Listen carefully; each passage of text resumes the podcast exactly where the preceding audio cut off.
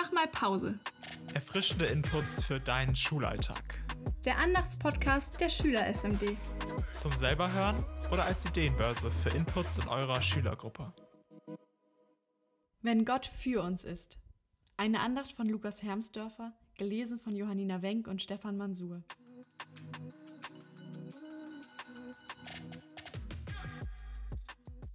Stell dir vor, Stell dir vor, du stehst ganz allein auf weiter Flur und aus der Ferne kommen dir vier große, mächtige Gestalten entgegen.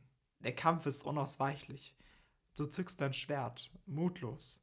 Die Gegner sind zu viert und viel stärker als du. Ob du dein Schwert jetzt noch benutzt oder nicht, macht eigentlich keinen Unterschied. Aber immerhin willst du den letzten Kampf ehrenvoll kämpfen. Also nimmst du all deinen Mut zusammen, holst aus und und auf einmal wird das Gesicht deiner Gegner kreidebleich. Ihnen schlottern die Knie. Sie nehmen die Beine in die Hand und innerhalb von Sekunden siehst du sie nur noch wie kleine schwarze Punkte am Horizont. Verwirrt guckst du dich um und bemerkst, dass hinter dir ein riesiger, sehr, sehr mächtiger Krieger steht. Nicht du, sondern er hat die Gestalten vertrieben. Nicht du, sondern er hat durch seine Anwesenheit für dich gekämpft. Du hast erlebt, dass jemand für dich gekämpft hat. Na, wie fühlt sich das an? Vielleicht kennst du Kämpfe in deinem Leben, wo du krassen Gegnern gegenüberstehst. Vielleicht sind es die Umstände, Stress zu Hause oder mit den Freunden. Du kämpfst mit schlechten Noten oder bist betroffen von schlimmen Nachrichten, die um die Welt gehen. Vielleicht ist dein ärgster Feind der innere Schweinehund, der sich jeden Tag gegen dich aufstellt. Vielleicht fühlt sich dein Leben ganz schön beschwerlich an. Vielleicht ist dein schlimmster Feind auch einfach mal die verschüttete Milch vom Müsli, die dir am Morgen schon den Kampf ansagt.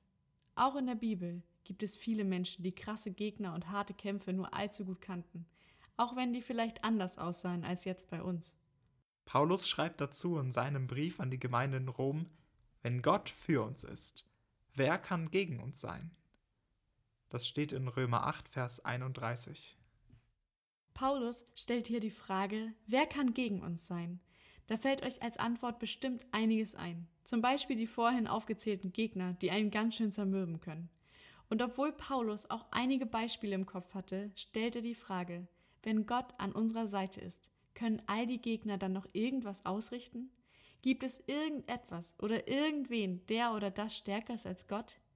Nein, Paulus legt den Fokus auf Gott. Gott, der allmächtig ist, der das ganze Universum erschaffen hat, der alles weiß, was geschieht und der viel größer, viel herrlicher ist, als wir es uns vorstellen können. Dieser Gott ist tatsächlich für uns. Er kämpft für uns und steht als mächtiger Krieger hinter uns. Das tut er, weil wir ihm so unglaublich wichtig sind. Es gibt kaum etwas, das in der Bibel so sehr betont wird, wie Gottes Liebe und Treue zu seinen Menschen. Gott liebt uns, zum Beispiel wie ein Hirte seine Schafe liebt. Er liebt uns, wie sich Braut und Bräutigam lieben. Er liebt uns, wie eine gute Mutter oder ein guter Vater ihr Kind lieben. All diese Vergleiche versuchen irgendwie seine Liebe verständlich zu machen, auch wenn sie nicht einmal annähernd ausreichen. Wir sind ihm sogar so wichtig, dass er uns durch den Tod seines eigenen Sohnes erlöst und gerettet hat. So sehr ist Gott für uns. Paulus schreibt am Ende des Kapitels in Römer 8, Vers 38 folgende: Ich bin zutiefst überzeugt, nichts kann uns von der Liebe Gottes trennen. Nicht der Tod und auch nicht das Leben, keine Engel und keine weltlichen Mächte, nichts Gegenwärtiges und nichts Zukünftiges und auch keine andere gottfeindliche Kraft, nichts Über- oder Unterirdisches und auch nicht irgendetwas anderes, das Gott geschaffen hat.